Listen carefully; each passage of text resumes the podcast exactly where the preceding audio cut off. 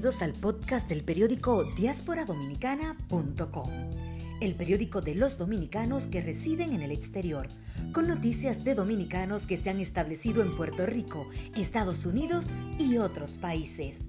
Soy la periodista Heidi de la Cruz y te invito a escuchar nuestro siguiente episodio.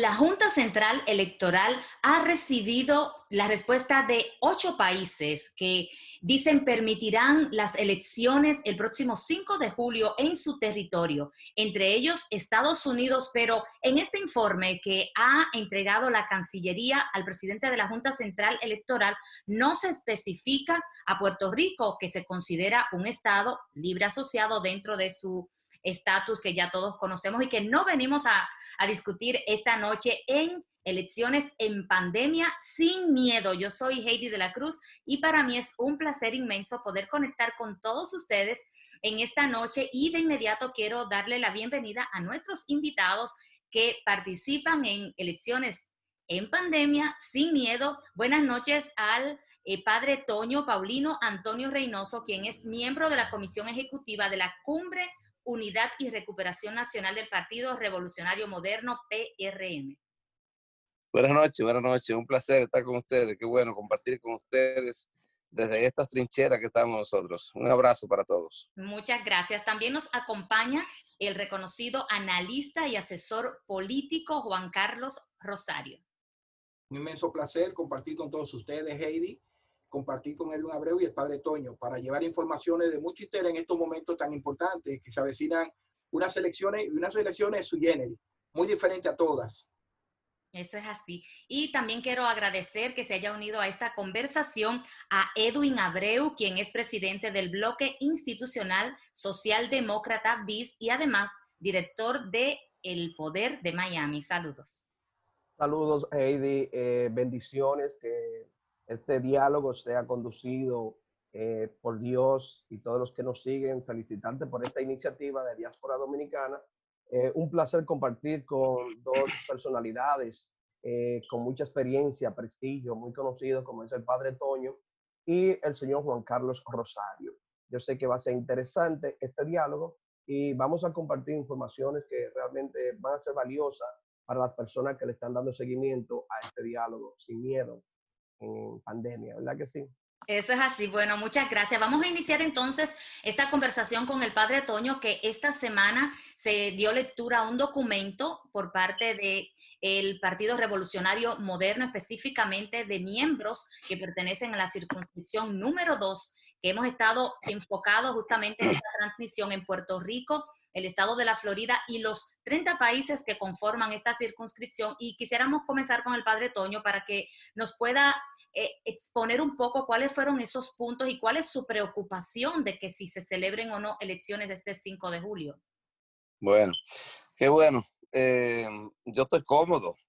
Me siento cómodo, no porque estoy sentado ahora, sino porque estoy hablando con gente, estoy hablando con amigos, Heidi, mi amiga, y Juan Carlos también. A Edwin no lo conozco muy bien, pero bueno, eh, nada, me siento cómodo cuando estamos, una, indiferentemente que estemos con partidos diferentes, eh, estamos, nosotros somos eh, de los valientes que salimos de República Dominicana para compartir nuestros esfuerzos aquí y poder sostener nuestra familia y también nuestro país, aportar desde acá.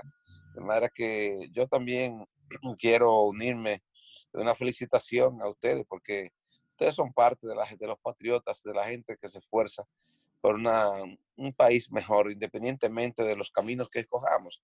Eh, no importa, a veces yo le decía a los compañeros el día pasado que a veces cogemos nosotros de que con la cuestión de, culto, y dicen la gente de culto, eh, entonces cuando hablan de culto solamente hablan de los cristianos, pero se les olvida que también hay budistas, que también hay musulmanes, que también hay judíos, y entonces eh, son espacios que hay que abrir para la gente. Bueno, vamos al tema central eh, que Heidi ha planteado.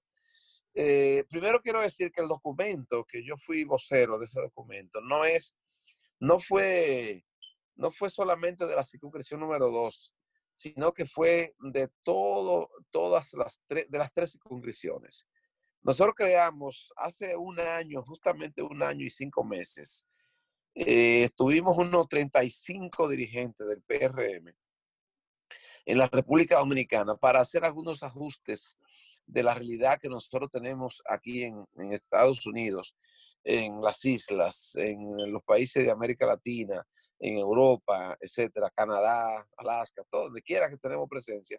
Algunos problemas que teníamos, problemas estructurales, problemas de tipo, eh, problemas sistémicos, ¿verdad? Que ya que son viejos. Y uno de los problemas que vimos nosotros fue precisamente el problema de la Junta Central Electoral y la lentitud como actuaba la Junta Central Electoral en todos, en muchos de nuestros territorios, nuestras, nuestras demarcaciones.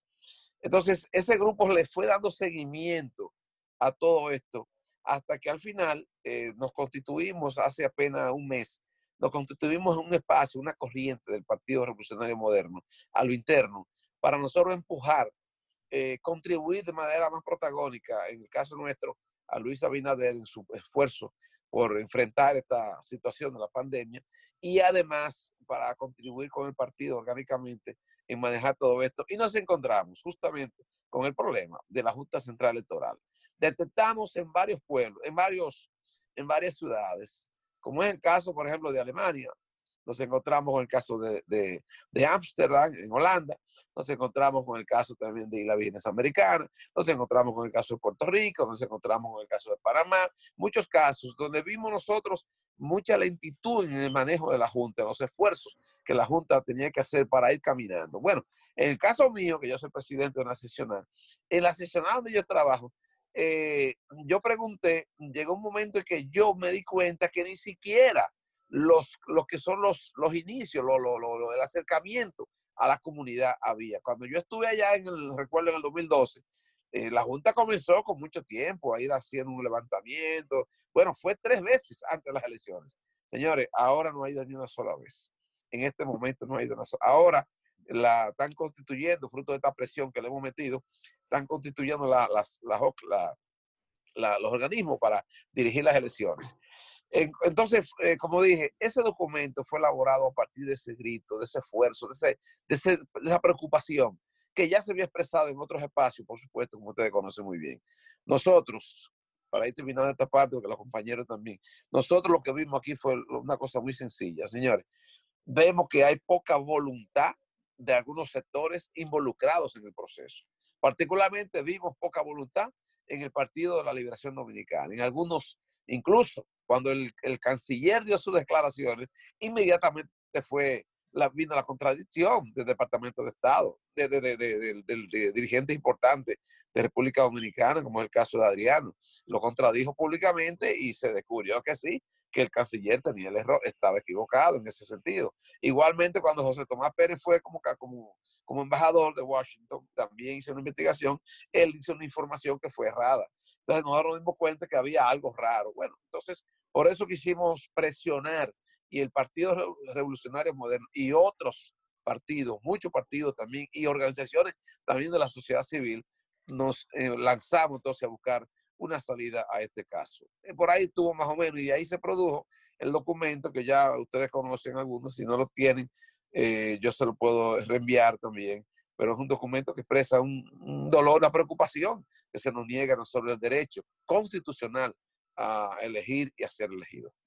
Y, de hecho, en ese sentido, eh, Juan Carlos Rosario, que tiene mucha experiencia también en el campo electoral, sobre todo también eh, ha sido dirigente político, regidor en, San Pedro de Macorís y ha, estado al frente también de procesos electorales, conoce muy bien cómo se maneja todo, todo este proceso. Quisiera preguntarle a Juan Carlos en ese sentido por su experiencia. Claro, no habíamos vivido una pandemia como la que tenemos hoy día del coronavirus y posposición electoral. Pero en el marco de lo que tenemos ahora mismo, realmente, por ejemplo, para el estado de la Florida y para, para otros países con eh, similar eh, problemas de sanidad, ¿realmente están las condiciones dadas para un proceso eh, como el que se avecina?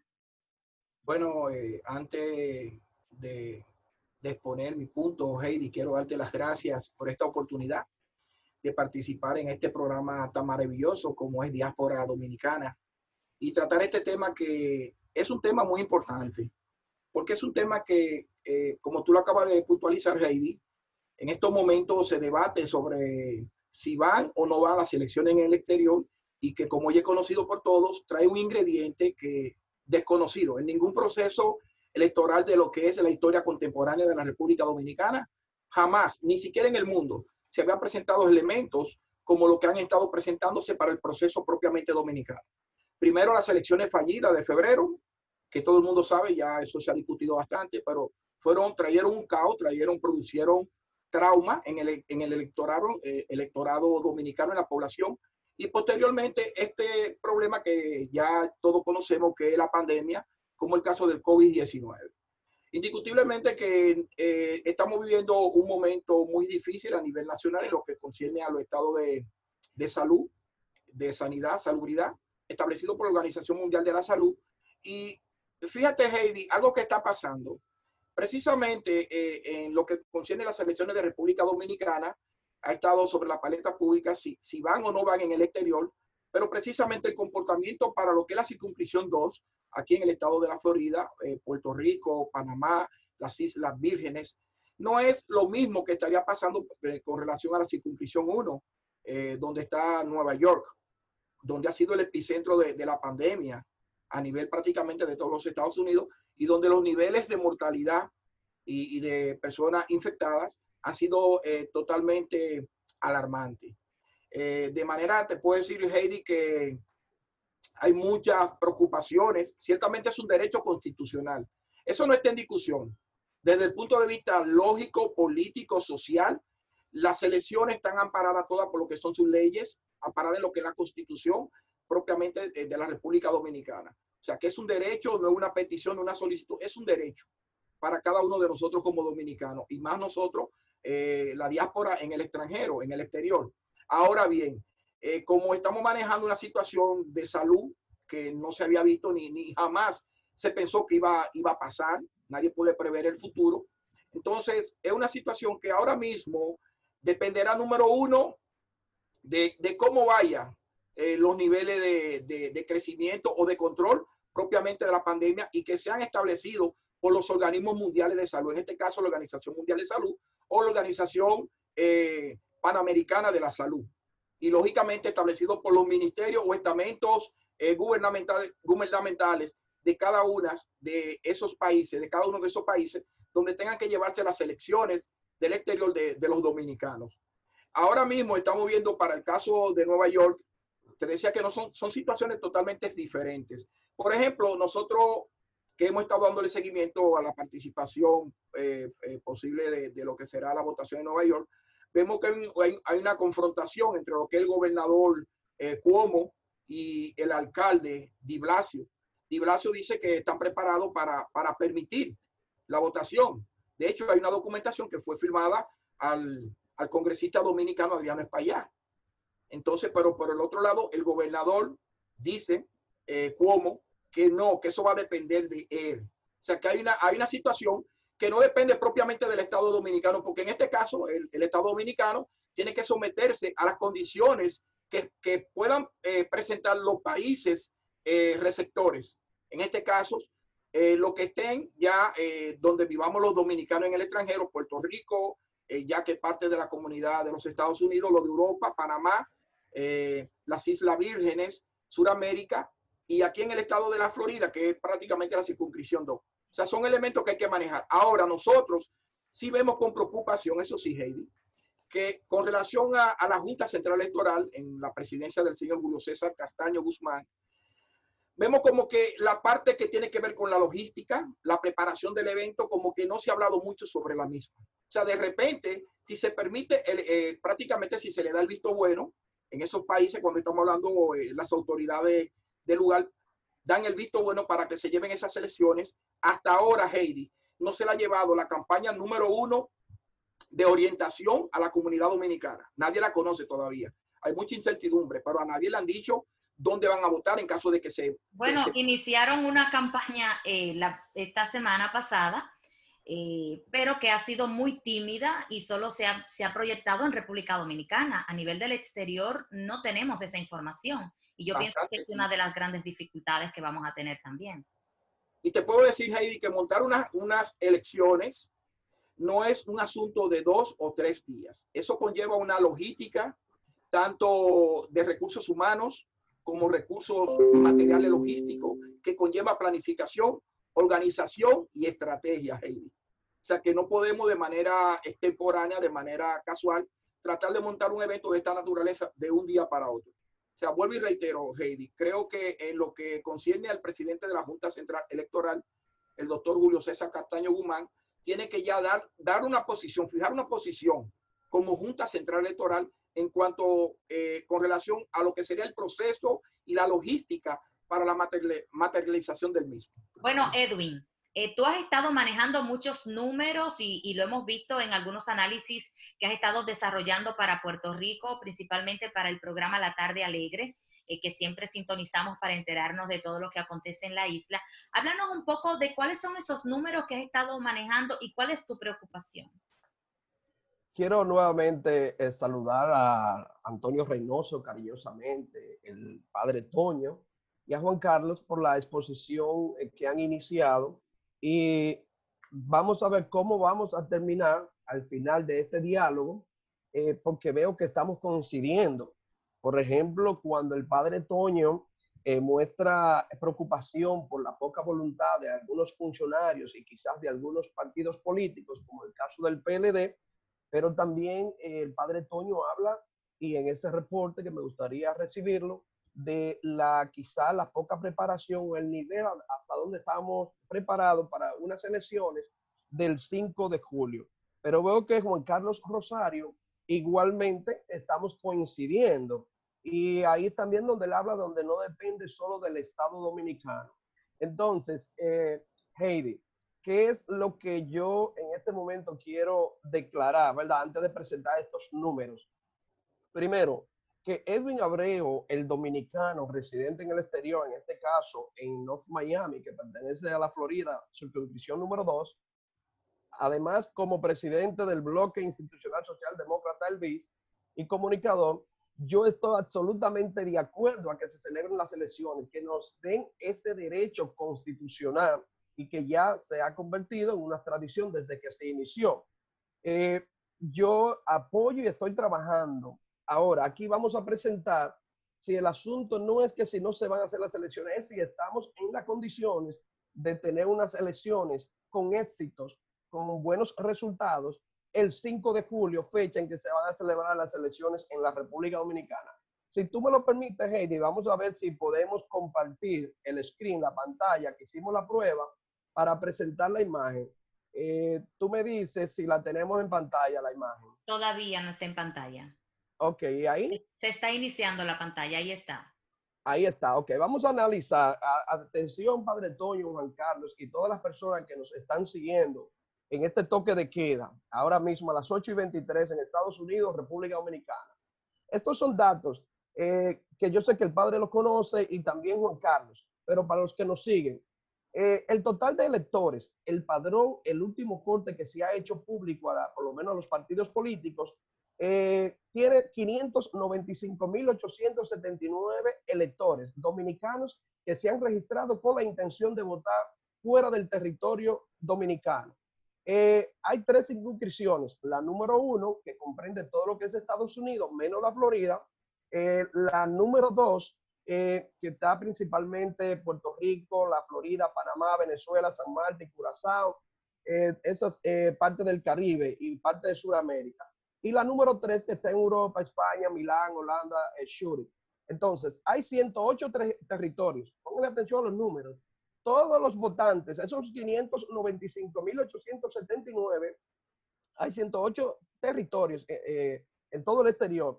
La Junta, basado en esos números y antes de la pandemia, todos esos planes eran antes de esta crisis, que vamos a decir ya después del 15 de marzo es cuando comienza a tomar realmente más preocupación.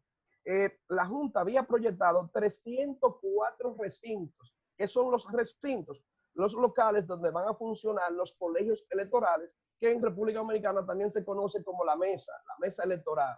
El nombre realmente es colegios electorales. Entonces, de esos 304 recintos que la Junta había proyectado, estimado, eh, habían hecho contacto, no que realmente estaban contratados y que ya se habían pagado y se había cumplido con todo el proceso. 369 le tenían pendiente por ubicar en las tres demarcaciones 135. Es decir, la Junta había, tenía un reporte de que al menos el 55% de los recintos eh, ya se habían ubicado. Le faltaba el 45%. Los colegios electorales se han estimado en 1.200. Eso es, si usted divide 595 mil 879 eh, electores, los colegios normalmente tienen entre 600 electores, 500, 550. Esa es un promedio, eh, entre 500 y 600. Eso antes de la crisis del COVID-19. Y voy a explicar que si ahora bajo... Edwin, estamos hablando de, de, lo que fue y pudo ser. Ahora la realidad es muy distinta. De hecho, tenemos la dificultad de que e incluso, por ejemplo, en Puerto Rico, y, voy a permitir que continúes explicando la tabla que me parece muy, muy acertada, que la puedas compartir con la audiencia, pero por ejemplo, en Puerto Rico, eh, ni siquiera se han identificado esos recintos. Esta reunión que hubo de la, de la, de la Oficina de Coordinación de Logística Electoral, esta reunión que encabezó el presidente con, con todos estos directores, que creo que tú estuviste también presente, este, es es, volviendo al inicio de lo que se, se, ¿verdad? se suponía que estuviera realizado. Efectivamente, Heidi, es muy importantísimo eh, eso que tú señalas, que es al punto que voy. Eso era lo que se proyectaba antes. Si antes un colegio se pensaba que iba a tener 600 electores, es muy posible que ahora por el asunto del protocolo sanitario, del distanciamiento, lugares que quizás son cerrados, que no, tiene, no se puede poner al 100% de capacidad, sino quizá un 25 o un 50, entonces ya no serían 1.200 colegios, puede ser una cantidad mayor. Pero aquí viene eh, lo, quizá lo más grave entre los recintos y los funcionarios electorales. ¿Quiénes son los funcionarios electorales? La persona que el día de la elección se encargan de iniciar, de instalar ese colegio eh, con todo el material eh, normalmente está compuesto entre 5 y hasta un máximo de 8. Esos son los trabajadores electorales, los funcionarios, que el día de la elección se le hace un pago. Y yo también voy a aprovechar para decirles, motívense porque se necesita personal y por lo menos en el exterior el pago no es tan malo y es en dólares. Estamos hablando quizás hasta 300 Una pregunta, Edwin, tú, tú yo creo que la Junta Central Electoral te debería contratar para que le puedas dar esta, este tutorial a, la población a nivel del exterior. Te agradezco la recomendación y al final yo tengo una sugerencia, pero quizá no, no, quiero que sea de un Abreu, pero eh, aquí viene el caso grave, eh, Padre Toño, Juan Carlos, Heidi. De 9.600 electores, yo rápidamente hice eh, 9.600 funcionarios o voluntarios, eh, rápidamente ya yo tenía el número y fue cuando lo dije en el programa de Orlando Ramírez, en el fiscal de Merengue, Puerto Rico, la Junta proyectó 9.600, pero esto es grave. Antes de la pandemia, las OCLES del exterior habían contactado 6.270. Le faltaban por contactar 3.330. Es decir, se había contactado más o menos el 65% y en un número promedio le faltaba el 34%. Por ese es un número que no tiene ahora mismo mucho significado por lo que yo te voy a explicar, incluyendo el caso de Puerto Rico. Eso era, eh, por ejemplo, el caso de Miami, Nisi Vázquez, que hizo un excelente trabajo. Tú venías al consulado a sacar un pasaporte y te decían, usted tiene que sacar una cédula. Te mandaban a la oficina de la OPRE, donde Nisi, Nisi aprovechaba y le decía, estamos contratando, necesitamos voluntarios para trabajar en las elecciones. Eh, la persona llenaba un formulario y decía, sí, estoy interesado. Eh, ¿Qué está pasando ahora? Que no sabemos si de esos 3.000, 6.270 que se habían contratado, si son personas, primero que están en saludable, hay que tomar en cuenta su edad, pero además si están en disposición de todavía trabajar. Pero yo, eh, cuando termine con esa pantalla, yo le voy a decir que es lo grave. Es que solo en la ciudad de New York, solo en la ciudad de New York, de 3.192, habían captado menos del 50%. Le falta eh, el, 50 el 56%. Yo le voy a mostrar los números en un reporte que voy a compartir. Pero para terminar con esta gráfica, y yo sé que más adelante podemos, podemos entrar porque no voy a coger todo el tiempo, y quizá es un dato que yo no debo revelarlo, estoy cometiendo quizá una indiscreción, pero yo como contador o contable, contador público, yo me puse a hacer muchos numeritos. Entonces, quizás la Junta ha dado también una muestra de intención de que sí estaba en el proceso o está en el proceso de que se celebren elecciones, que si sean el 5 de julio o no se hacen el 5, es lo que vamos aquí también analizar. Pero la Junta el 4 de marzo eh, reportó que hizo tres transferencias de dólares al exterior una transferencia de 1.257.229 dólares, como ustedes ven en la gráfica, a la circunscripción número uno. Eh, a la número dos hizo una transferencia de 325.553 y a la número tres 276.811 dólares. Eso equivale aproximadamente al 60%. Es decir, que ese dinero ya está en manos de las oficinas de la, de la OPRE, en este caso OCLE, que van a comenzar a funcionar para que puedan hacer anticipos, pagos y organizar. Hasta ahí vamos bien. E, el servicio que está prestando, no a nosotros solamente tres que estamos aquí, eh, o sea, Juan Carlos, Heidi y yo, y a todas las miles de gente que nos está escuchando, viendo y que nos verá también, pero además de eso, a la misma Junta Central Electoral eh, y a toda la gente que tiene que tomar decisiones en este momento. Es importante todo este panorama y que cada uno también de acuerdo a su experiencia, a su conocimiento y a, sus investigaciones, eh, ponga en común ahora mismo, en este momento, sus inquietudes, sus preocupaciones. De, manera que, de mi parte, si quiere que eh, darle dos minutos para, que termine. para que esté más interactivo y, y podamos un poquito hecho, estoy, de acuerdo con, estoy de acuerdo con Heidi, sí, porque luego vamos a compartir otro reporte, así que sería interesante. Lo, que pasa es que lo que pasa es que a mí me gusta escucharte también, eh, eh mira, eh, primero... Este esto, padre Toño, antes que usted eh, hable. Mire, le está escribiendo Elvin Santana aquí en, en, el Facebook, que es un analista político en Puerto Rico, que está ahora encima 103.7 y que es PLDista. ahí lo tiro al medio también. Dice, el PLD ya envió una comunicación donde planteó que lo que diga la Junta, ellos lo, lo aceptan. Pero además de eso, le, le dice a usted, Padre Toño, que usted como sacerdote que diga la verdad. Está bien. Como, como la verdad es que realmente el PLD ha estado detrás de que no se celebren elecciones. Es la verdad. Pero bueno, eh, él tiene su verdad, yo tengo mi verdad, entonces vamos a quedar así. Miren, señores, eh, si nos vamos a este tema, a investigarlo y a verlo a, a, fondo, nos vamos a encontrar con que cada uno va a defender su área, desgraciadamente. Pero yo, yo honestamente hablando, mirando los acontecimientos, señores, además, a él mismo yo le diría, ya para contestarle esa cosa, una cosa muy sencilla, que, que hable, que llame ahora mismo o mañana, porque ya es muy tarde, al señor candidato a diputado por la circunscripción número uno, un médico, yo no lo conozco, no tengo el gusto de conocer el apellido, creo que Polanco, que ayer lo escuché en la Z, en el gobierno de la mañana, en la Z, ayer viernes, y textualmente dijo, yo antes que un puesto valoro más al ser humano, por lo tanto yo no, estoy de acuerdo con las elecciones aquí en, el exterior. Dijo él, él es PLDista, no es del PRM, todos los PRMistas y, y, los partidos también aliados y también la fuerza del pueblo y demás, hemos estado trabajando y luchando y presionando para que haya elecciones.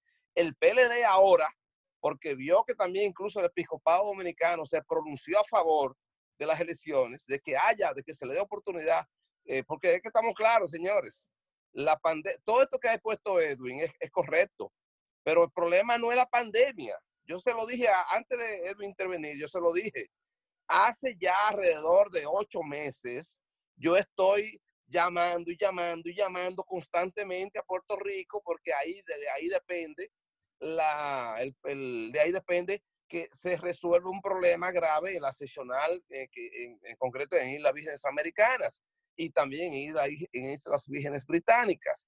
Ahí no se le dio la atención la debida, pero también tengo que hablar también de Guadalupe, tengo que hablar de Curazao, tengo que hablar también de Antigua. Óyeme, eh, eh, Bonaire, estuvimos ayer con Bonaire hablando también del mismo problema, que la Junta no, no, no fue no hizo el trabajo cuando debió hacerlo. No es un problema de pandemia, señores.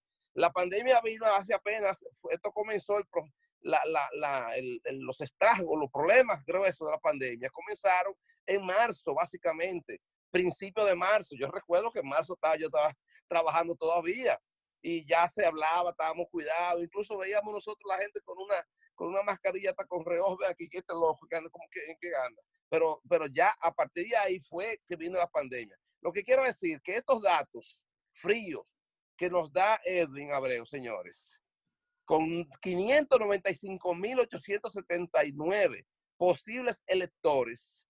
Pero no miremos ese número, miremos el otro. Hay 3 millones de alrededor de 3 millones que están detrás de esta persona, de, de estos números, de personas que estamos en el exterior, dominicanas y dominicanos, descendientes dominicanos que vivimos en el exterior, que están esperando que esos electores tengan una decisión correcta para tener un gobierno correcto un, buen gobierno en República Dominicana y que eso influya también en el exterior. De manera que si nos quedamos en los 595, eh, es poco, pero eso significa el 8%, casi el 8% de los electores en todo, en todo el espectro electoral dominicano. Entonces, es una, una, eh, lo que Edwin está diciendo es correcto, pero además de eso expresa la dejadez con que la Junta Central Electoral ha actuado. Y repito, no es culpa de los partidos de oposición que hemos estado luchando constantemente. Yo no sé por qué eh, se ha creado esto, este ambiente. Desgraciadamente, eh, el PLD quiso hacer eso, de influir de manera directa o indirecta en todo esto. Se le ha pegado ese FAU, se le ha pegado y se le ha pegado y se le va a seguir pegando ese FAU hasta que incluso puede ser incluso hasta que, que se le vaya tan pegado, tan pegado, tan pegando, que quién sabe si eso influye hasta que quede en tercer lugar. Entonces, porque es que, es que la gente en el, en el exterior, usted habla con mucha gente que no tiene nada que ver con política y se da cuenta que esto no es posible. O sea, está claro lo que dijo, lo que dijo este, creo que fue Edwin, o bueno, creo que fue Juan Carlos, sobre la cuestión de Cuomo y Di Blasio. Óigame, no, pero ya nosotros tenemos, tenemos cartas ya de los principales gobernadores y ejecutivos que tienen que ver con, con los permisos eh, para, para, para, las elecciones presenciales, no solamente en Estados Unidos, que representa un porcentaje muy grande, como muy bien Edwin lo hizo, unos 366 mil, eh, digo, la primera asiguración número uno, sino también en Europa, que tienen 111 mil votantes, y ya, ya poco a poco se ha ido eh, este, despejando. Evidentemente, lo que yo creo es lo siguiente, todo este panorama que nosotros vemos, solo se resuelve, ¿sabe cómo? Con voluntad férrea política, una voluntad política férrea. Porque en este momento nosotros estamos dispuestos a colaborar, evidentemente. Cuando digo nosotros me refiero a todos los que estamos en la oposición y también los dominicanos de buena voluntad aquí estamos dispuestos a colaborar para que sea posible esto.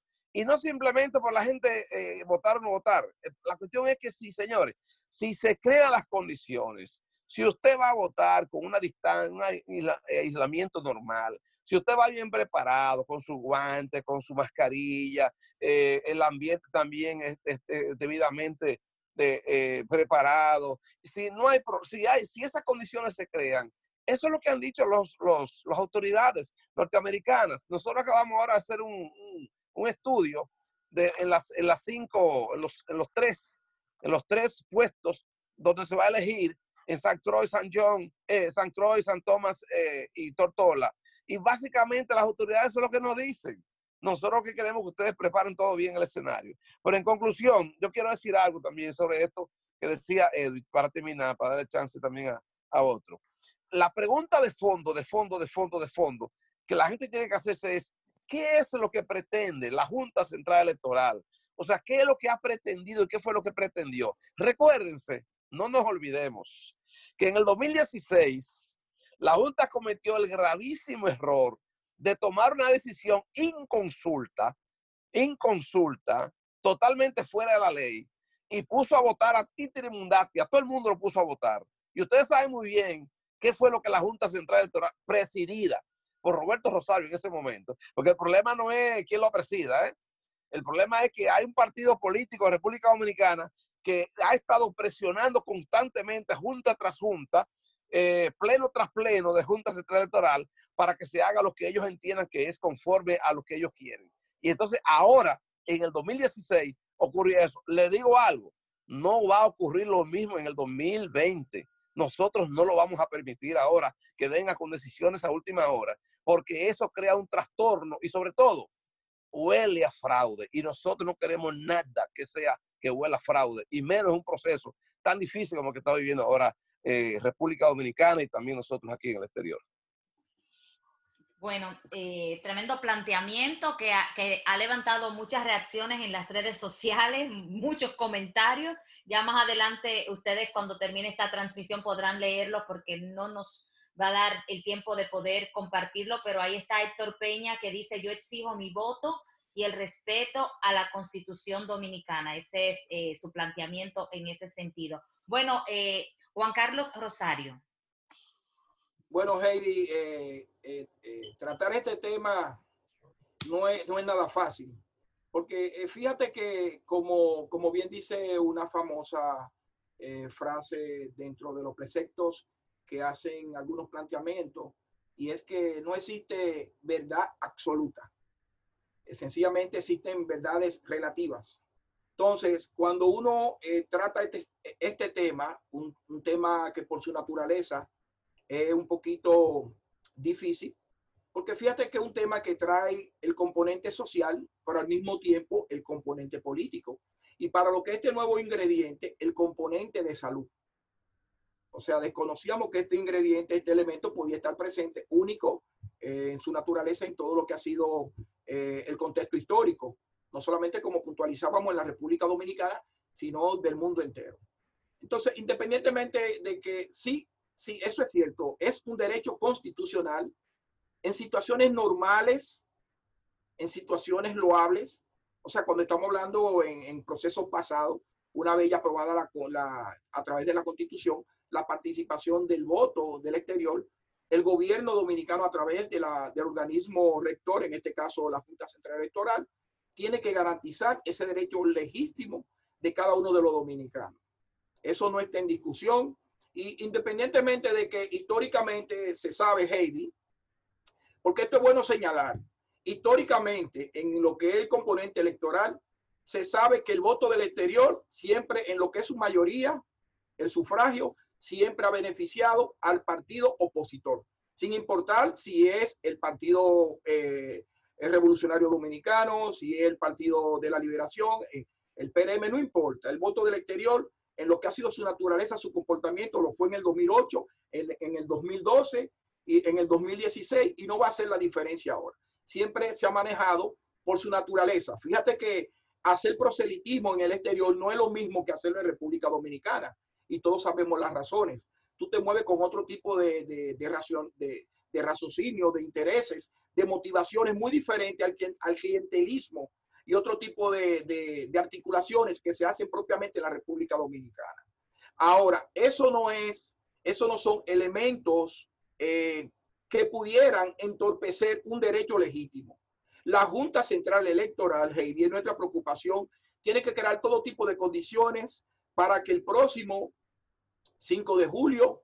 Este proceso sea llevado a cabo siempre y cuando los organismos oficiales de las ciudades o los estados receptores den el visto bueno, porque no solamente se queda en intención de que los partidos opositores exigen su derecho, la sociedad civil, no, el partido eh, es una cosa y otra es lo que son los países o en este caso los Estados Unidos, los estados y ciudades receptoras.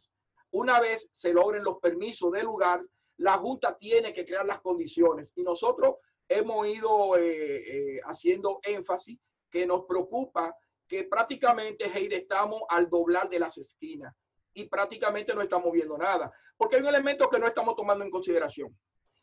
¿Cuál es? Muy importante, y esto lo traigo a colación, y es el elemento motivación, el elemento, lo que sería eh, la abstención que podría provocarse producto de lo que se ha creado se ha creado eh, ahora mismo y a nivel mundial eh, una, un elemento que, que, no estaba en cualquier proceso electoral de cualquier país y es elemento de autoprotección, de, de, preservar la vida, preservar la salud y en consecuencia que produce temor.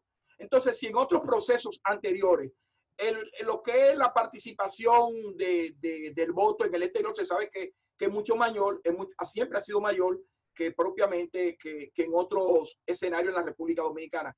Pero para este, para este próximo evento electoral, podríamos también, viendo este elemento muy importante, la motivación, las personas, si ciertamente el, liderazgo eh, local dominicano está haciendo el trabajo para llevar las personas, convencerlo, explicarle cuáles serían los pasos para preservar su salud, para preservar, para que ellos se sientan protegidos y en confianza. Porque quieras o no, Heidi, estamos ante una gran incógnita. Vamos a ver quiénes en cuanto a cantidades, porque van a haber elementos cuantitativos y, cualitativos. Entonces, en cuanto a cantidades, la cantidad de abstención. Yo, a modo de, lo que eh, mi propia percepción, yo entiendo que vamos a estar próximos al evento electoral con mayores niveles de abstención en toda la historia contemporánea de la República Dominicana. Y me atrevo a apostar como si los dos fueran cuatro. No hay forma de que nadie detenga los niveles de abstenciones, incluso, incluso improyectables. Pero alarmantes por demás, podemos estar seguros que van a ser alarmantes. ¿Y sabe por qué? Porque no hay esa persona que tú hables con ellos que te diga, bueno, yo lo estoy pensando el que lo está pensando, Heidi, está en una disyuntiva de 50-50 prácticamente. Pero prácticamente eh, eh, podría ser 70-30, o sea, él tendría sus propias razones. Otros que están involucrados políticamente, pero políticamente, ¿qué tenemos en las manos? Que de un padrón electoral, de un padrón de participantes, máximamente el 20 o el 18%, como muchos, Heidi, son personas que tienen participación directa, activa en los diferentes partidos políticos. Los demás, nada que ver. Son actores de las instituciones de la, de, la sociedad civil, personas que no se moverían con el mismo entusiasmo, con el mismo interés y con el mismo compromiso. O sea que son elementos, no, no, se ve fácil, pero no es fácil. Ahora, para finalizar esta parte, Heidi, sí reitero, la Junta Central Electoral tiene, tiene que garantizar ese legítimo derecho de todos los dominicanos en el exterior porque el dominicano no solamente tiene que ser un valor agregado al Producto Interno Bruto de la República Dominicana. Ciertamente todos sabemos que la economía, el soporte económico de la República Dominicana, ¿cuál, cuál es? La hotelería, el turismo. Miren, eh, a mí me encanta el diálogo y, y yo he tratado de no hablar mucho ni preguntar mucho para permitir que ustedes expongan. Y de hecho me he limitado un poco con la gente que se ha estado conectando, que han sido bastantes y siguen ahí conectados y comentando y qué bueno que, que el dominicano está interesado en el tema, porque se sienten también con, ¿verdad? Con la patria en su corazón. Y eso dice mucho del compromiso que tenemos nosotros como dominicanos en el exterior.